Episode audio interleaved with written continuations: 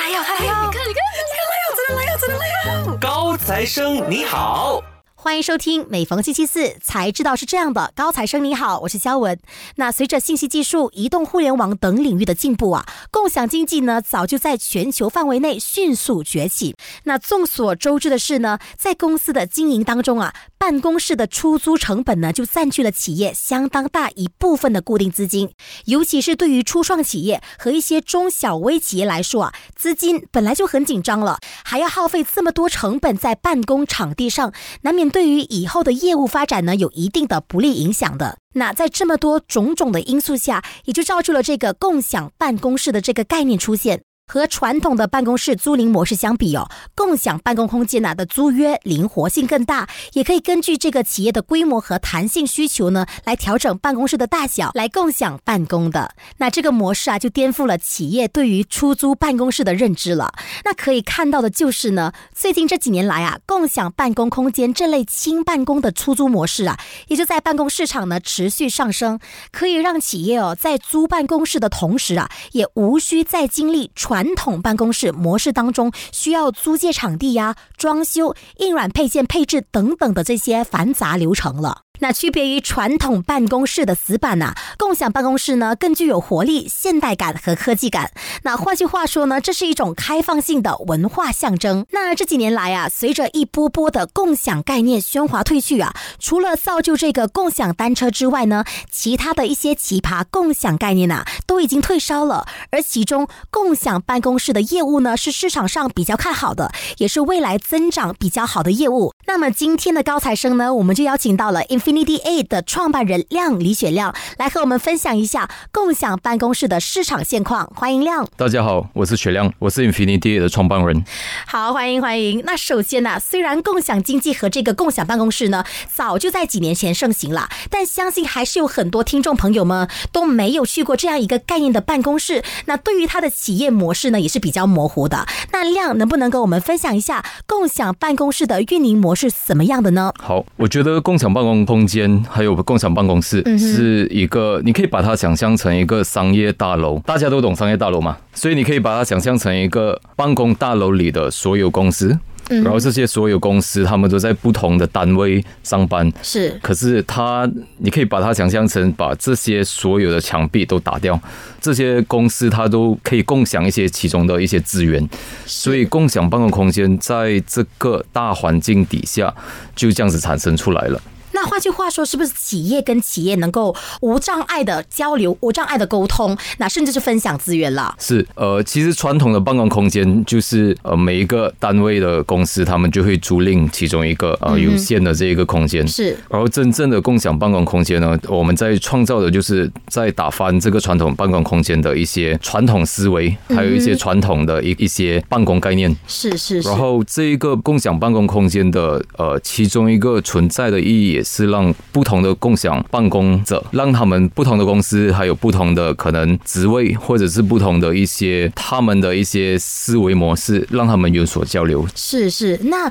我想问问看哦，目前共享办公室在马来西亚还算普及吗？我们是一个新山，就是南马区呃开始的一间公司了，所以我们在新山做了一些呃市场调查，我们也在吉隆坡，就是呃巴生河流域呃做了一些市场调查，然后。冰城的市场调查，我们暂时还做的比较粗略一些，所以我可以跟大家分享的是，在雪龙区，我看大概有接近两百多间共享办公空间；在新山呢，大概有五十九间呃共享办公空间。其实这个竞争性还算很大一下，哎，还算是蛮大的，因为其实大概这个行业是六到七年前开始比较盛行。嗯嗯嗯。然后呃，至于在冰城，其实我们是比较粗略的计算的话，大概有三十到。四十样，所以这一个普及化来说，可是如果你把它以真正的这一个共享办公空间跟所有的这个出租办公室的市占率来算的话，那个市占率还是大概是两八千到三八千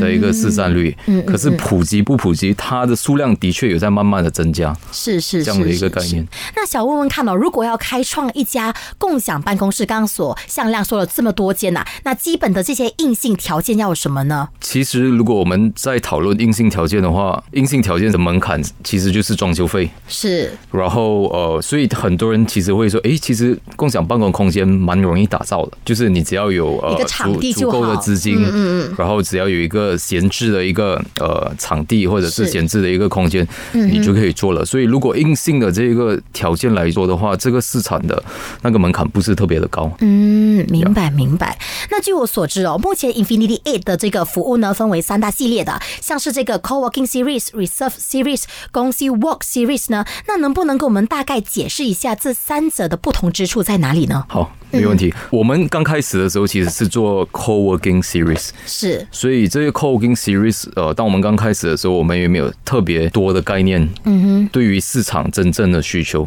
因为创业其实就是一个呃，不断发现整个市场，不断优化你的顾客群，对的的一个过程。所以这个 co-working series，其实它的概念就是。它算是一个给呃中小型企业，或者是说呃给更多的这些 micro entrepreneur，就是呃小型的创业者，是呃来这里上班的一个空间。在我们呃不断发现不同的市场的这个过程当中，我们也发现到了，其实有另外一个市场是给跨国企业，或者是一些上市公司，或者是一些比较大型的一些企业，他们的需求会比较不一样。我打个例子，其实呃，比方说跨国企业，他们第一个会问我们的问题就是。如果我在这个共享办公空间上班，如果电路就是这个 TMB 呃没有电了，那这一个地方会有没有持续性的这一个电路 backup 的一个储备来供应我的这一个空间？所以至于这样子的一个需求，其实不是每一个空间或者是每一个大厦都办得到。是，所以当我们在继续去考虑整个市场的这个定位的时候，我们就创造了这个 Reserve Series 的这一个空间。所以 Reserve Series 的这个空间主要就是提供给呃跨国企业或者是呃大型的公司，嗯哼，然后还有一些比较注重这个，它在英文是呃 Business Continuity Plan，其实这一个是一个专有名词，就是 BCP。然后这个专有名词呃基本上就是商业持续性的一个计划，是比较有保障性。呀，比较有保障的一个一个选。择，然后至于公司 work series 的话，其实就是完全是呃，算是 freelancer，就是灵活办公者，或者是一些真的非常初创的公司。嗯，然后这个地方呃，我们其实刚刚开始了这个公司 work 呃 series 的这个办公空间，它蛮有趣的一个地方是，它其实是没有人在这里，算是作为这个 community associate 的。呃，community associate 的意义其实就是让。这一个整个共享办公空间里边的，比方说呃包裹啊，或者是他们接待他们的客人啊，或者是一些就是一些银行服务啊，它都有一个专属的这个共享的 community 社区在操作这整个共享办公空间。可是公司 work series 的话，其实我们是没有这样的一一个人在这里坐着，就是一个前台在这里坐着来处理这些事务的。所以公司 work 算是打破了一些我们之前有的一些服务，它就是一个。有一点像是 self check-in hotel 这样的一个概念，呃，就是自助型的一个酒店，这样这样这样子的一个概念。所以它换句话来说，它其实就是一个自助型的一个共享办公空间。也就是说，它不需要有人类呃去服务你，去服务你，你你只需要根据呃网上的一些指令、一些指示，你就可以去完成这个过程。它整个过程其实算是一个比较数码化。那基本上啊，想要加入 Infinity A 的这个参与者啊。他们的这些类型有哪些呢？那换句话说啊，想要入驻的企业家们呢，需要什么样的这些入场条件呢？其实我们呃没有真正设定任何入场条件，我们更更多的是我们怎样去了解这些客户的需求。是，比方说，我刚刚跟你分享呃的情况，其实就是他们的首要的条件是什么？他们是一个跨国公司，他们的首要条件是完全没有中断的持续性的这一个运作。这样的情况下，我们就会建议他们到 Reserve Series 是的一个呃共享办公空间啊去办公。如果是说他们需要一些非常简单，然后呃是一个初创的一间公司，然后他们可能对共享啊办公空间，它就是需要一个凝聚力、有凝聚力的一个地方。我们其实就会把他们介绍到公司 Work Series 这样的一个地方。然后，如果他们还是需要前台服务，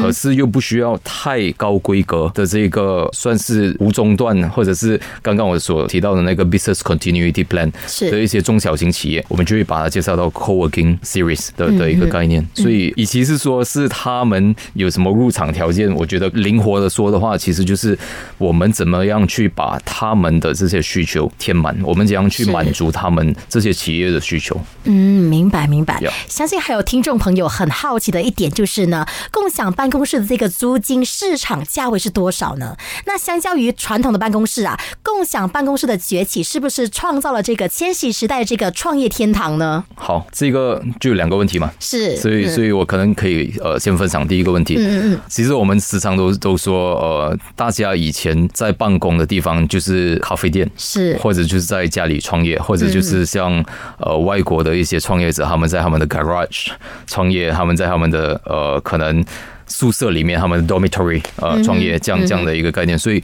很多情况大家都会呃往这个方向想。当想到创业，你就会想到哦，，Google 的创办人是在他的那个地下车房开始的，或者是呃 Airbnb 的创办人是他他他在他的自己的这一个宿舍里面呃创造这个这个东西出来的。所以当这一个共享办公空间呃崛起的时候，真正它在取代的就是居家办公，还有在呃咖啡厅办公是的一个概念。所以第一个问题就是呃。这个租金的这个问题嘛，嗯嗯，所以我们其实最低的门槛是一百五十块每个月的这一个呀的这个，它相较于这个租房的这个租金，像是我们睡觉这种寝室的租金还要更便宜耶。对，其实它就是呃，如果你说呃一个月有三十天，它就是每天五块，是。呀，每天五块钱的，便宜过一杯咖啡，对，是便宜过一杯呃精品咖啡，是的的一个概念。所以这一个切入点其实就是让大家知道，你可以不需要在居家办公的情况下，你也可以在。不需要在这个咖啡厅办公的情况下来到共享办公空间办公，然后这里的设备、这里的资源，还有这里你会见到的一些一些人、一些共享工作者，他都是可以让你满足你创业的条件的。嗯，所以这个是呃第一个问题。第二个问题其实就是呃是不是一个创业天堂嘛，对吧？所以我会说现在的这一代，我也没有特别老了，可能是九零后跟零零后吧。对对，是是是，所以九零后跟零零后的这一个创业。业思维跟跟这个创业模式，他们有非常多的选择，嗯哼，所以他们可以选择在呃不同的地方，或者甚至是呃虚拟式的创业，是。所以至于共享办公空间有办法满足这些创业者的这一个需求这其中一个情况，就是提供这样子的一个平台，还有提供这样子的一个空间，让他们可以在这里见到不同的创业者，或者让他们在这里甚至可以遇到他们的共同创办人。是是是，或者是遇到他们的呃 number one 呃头号员工 number two number three 他们的来扩建自己的人脉，对，嗯对，所以呃他们其实是蛮幸福的，有有这样多的选择。可是同时间我也明白的是，整个市场也很竞争，就是在呃九零后跟零零后的这些创业者，他们面对的竞争也是非常大的。嗯哼，所以我们提倡的其实就是。让他们在这些共享办公空间开始创业，然后来看，可能你观察到别人创业的这个模式，或者是呃，你观察到别人别一个创业者在呃进行的一些市场营销啊，还是什么都都好，当然是一些不是商业机密的一些可可分享的一些东西，其实都是一个。成长的一些过程，也可以加速你成长的一个过程。嗯，明白明白。那换句话说，其实与其说创业天堂，更准确来说的话，这是一个嗯资源收集或是一个人脉收集的一个好地方了。是，嗯嗯嗯，是。那么早在二零一五年呐，共享办公室的这个模式呢，就开始流行了起来。那这一年呢，甚至被称为共享办公的元年，有效带动了企业共享办公室的发展。那经过了这些年的发展，也证明了共享办公室的这个概念呢，并。不是个噱头，而是真真实实带动了很多企业。那么来到这一段呢，我们就来深入的聊一聊租赁共享办公公司啊，真的这么靠谱吗？那首先呢，还是得问问看量了。那共享办公室 versus 传统办公室，共享办公室呢更略胜一筹，在于哪个卖点？共享办公空间啊更受市场的青睐的主要原因是什么原因呢？我觉得这个关键字主要是灵活性。嗯，所以在这个传统办公室的这个呃租赁条约里边，通常当然我说的可能是百分之九十九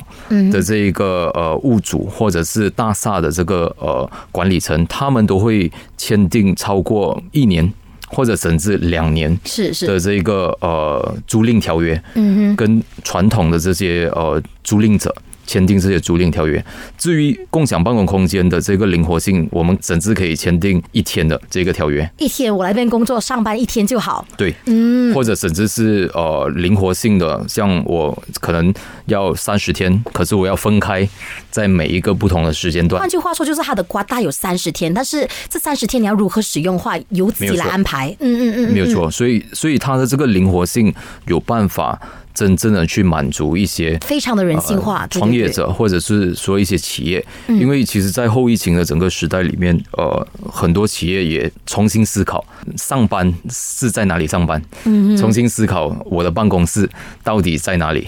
呃，或者是我的，我真正需要签订这些租约吗？我真正呃，因为疫情之前大家都没有想到嘛，诶，有一天我不能去到公司上班，是是是，大家都万万想不到这件事情会发生。可是，在疫情过后，大家就开始会去思考这个问题：我到底还需要一个传统的这个租约吗？还是我需要的只是一个灵活性的一个租约？所以，我觉得真正的这个竞争性呃，对于共享办公空间来说，也对于这一个共享办公者。来说，他们真正能得到比较好的这一个灵活性的这个办公模式，就是我们的这个租约的的这一个条件。嗯，明白明白。那想要问问看哦，这几年来啊，市场一直不断的在强调这个共享经济嘛？那你认为啊，Infinity A 呢，在这个板块上实现了什么样的成效吗？其实共享经济这一块东西是近几年来都都一直在呃兴起的一个一个文化，嗯，或者是说一个呃商业模式，所以我们的公司其实算是一个。在趁着这一个风口，呃，去去创造共享办公空间的的的一家公司。至于我们呃在创办这个呃共享办公空间的同时，其实我们也正在把这个共享工作者的不同的这些背景，或者是说他们的一些需求，重新资源整合。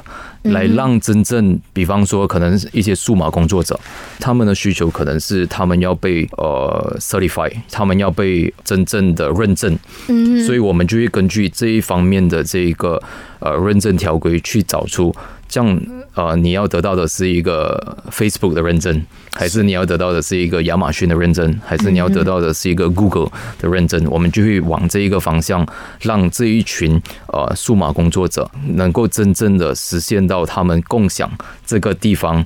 呃，除了空间以外，他们也可以共享一些资源。我们帮呃我们的共享工作者对接的，其实就是呃一些 certification body，就是这些认认证者，然后他们都是有权威的这个这个认证者。嗯，比方说他可能是一个会计，呃，会计师是啊，或者是呃比较传统的一些行业，嗯，这样这一个方面的一些资讯，其实也是很重要的。比方说，我们之前的呃前政府推出的 GST，或者是现在的这个 SST 也好，呃这一方面的这一个市场分析，或者是把每一个算是在把每一个公司里边的 accountant 是的重新去认识一些 accounting service，或者是呃一些不同的这一个呃算法，或者是呃不同的政府规定。我们也会把不同的这些 seminar，就是一些工作坊，嗯，来介绍给这些呃共享办公者，是是是，去进行重新的一个定位，或者是重新的审核他们的公司。所以我觉得我们的公司在这个空间规划方面以外，我们也正在做这个资源呃整合，还有算是资源的共享的一个概念。因为每一个共享工作者他们的长处，还有他们可以共享的一些。板块其实都不一样。嗯嗯其实对对于市场上来说，我们会去针对这些共享工作者的一个定位，还有他们可分享的一些资源，再做重新整合，然后再分享给大家这样的一个概念。好，明白。那共享办公室这个优势之一就是增加企业的这个员工的粘性嘛，那稳定上司和这个下属之间的感情。那对这个观点怎么认为呢？其实这一块粘性算是企业非常在注重的一个发展。嗯嗯嗯，因为现在越来越多的企业，疫情时代嘛，把很多可能旧的或者是呃没有竞争性的一些公司已经刷掉了，嗯。所以现在存在的这些公司都算是比较相对来讲有竞争性，嗯。相对来讲呃有真正的这个存在的意义还有价值的的公司，所以现在的时代其实算是一个招揽还有争夺人才的一个时代。所以为你怎么样去招揽跟争夺人才呢？其实就是让你的人才愿意来上班，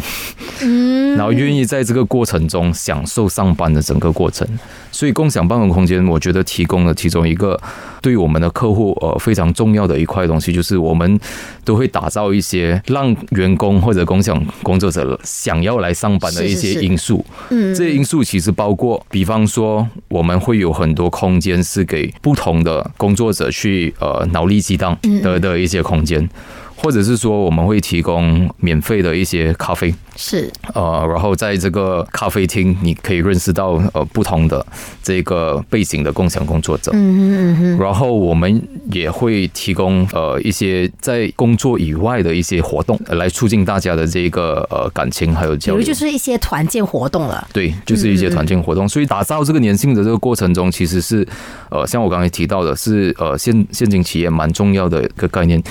当我们选择这个地方，或者是选择这个地理位置的时候，其实也是一个打造他们年轻的地方。因为如果你的你的办公室非常的偏远，嗯嗯，其实也变成一个呃员工不想去上班。是是是，加上塞车啊，路程远啊，对就变成非常耗时间、耗精力了。是的，其中一个概念。所以其实有些共享工作者，目前我们在马来西亚有九间分行，嗯所以对于一些企业，他们也会说哦。像我的呃公司，我们可以选择四天来一个固定的地点上班，嗯可是还有一个工作天，你可以选择在最靠近的 Infinity 上班。哦，这样子这样子的一个灵活办公办公处理。可是如果当如果你只有一个固定的公司，就是一个传统呃办公空间的话，你不能达到这一个效果。是。这样的一个概念，所以它也是促进呃员工跟公司粘性的其中一个方式，嗯，明白这样的。一个概念。那刚刚跟亮聊了这么多啊，总的来说，共享办公室的理念呢，已经在世界各地推广，也更普及化了。那根据了解啊，目前各主要的城市呢，都可以轻易的找到这个共享办公室了。那想问问看亮哦，你认为啊，在这个后疫情时代啊，共享办公室的行业发展呢，会朝着哪个层面前进？那目前呢、这个行业又有什么样的痛点是需要被解决的呢？呃，可能我先分享第一个问题，是就是嗯、会朝着什么样的方向前进？嗯嗯嗯，呃，其实，在后疫情时代，来到这一个办公空间的一个价值，呃，开始是慢慢的在改变了。比方说，之前我们呃。疫情之前，大家来上班其实就是非常简单的一个概念，就是你来这里上班就是上班，然后就是礼拜一到礼拜五对的这样子的一个概念。可是欧后疫情时代，大家都在探讨的一个东西是，到底我们要利用办公室的这一个意义是什么？嗯到底我们来办公室的这一个概念，如果工作有办法在家里完成，或者不在办公室里面完成，是不是能不来办公室？所以整个疫情其实是正在推进这整个共享办公空间发展的优化。我们怎么样去优化整个市场？所以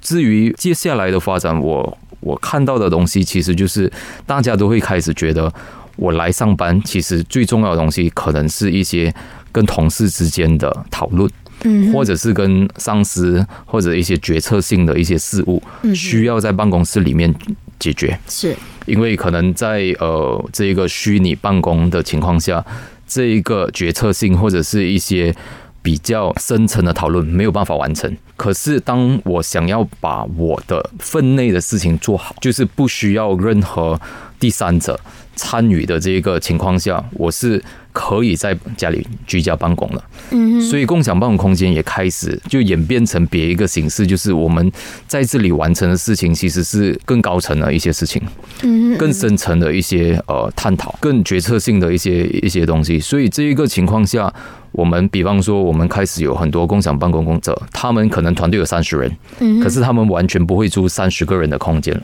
对，他们就只会租可能十个人的空间，嗯我们就只需要这个进门的这个卡，或者是进门的这个 access。其实现在我们也慢慢开始把这些卡啊变成脸部识别，还有一些不同的科技在处理，更科技化了一些，呀，更科技化、更 contactless 了了了了一些。所以这个情况下，就在把这个共享办公空间推进到别一个存在的这个意义，还有存在的这个价值上。至于第二个情况，呃，第二个问题嘛，就是这个痛点的这个问题。是是是，我觉得其中一个最大的痛点就是疫情在加速共享办公空间的一个成长。嗯所以已经有非常多的这个呃共享办公者。从传统办公室转换成呃真正的这个共享办公空间的一个转换，所以真正我们应该思考的问题就是，我们要讲保留这群共享办公工作者继续在共享办公空间呃上班。是，所以疫情之前的一些恐慌也好，还是一些呃一些思维模式也好，嗯哼，其实已经慢慢的呃越来越。整个整个疫情也慢慢越来越明朗化了，所以现在我们真正的挑战应该就是除了空间，是我们应该怎样提供更有效的资源、更有效的一些服务给予这些呃共享办公工工作者。好，这样的一个概念。嗯嗯，明白。那再来啊，可以明显感受到呢，共享经济呢，让我们的生活方式呢发生了一些根本性的变化的。那不仅是在共享汽车、共享 Power Bank，甚至是分享知识、分享技能、分享资源等等啦。那共享经济的模式呢，已经完完全全渗透到我们这个衣食住行的方方面面。那我想问问看亮哦，全球共享经济呢，正在逐渐的改变我们的生活方式，是这几年来市场一直在强调的这个新趋势嘛？那对于这个新趋势，你有什么观点想要补充吗？嗯，其实刚刚节目刚开始的时候，呃，肖文有提到，就是呃，共享单车啊，是，还有呃不同的共享模式。我对于共享经济的看法其实是这样的，就是说，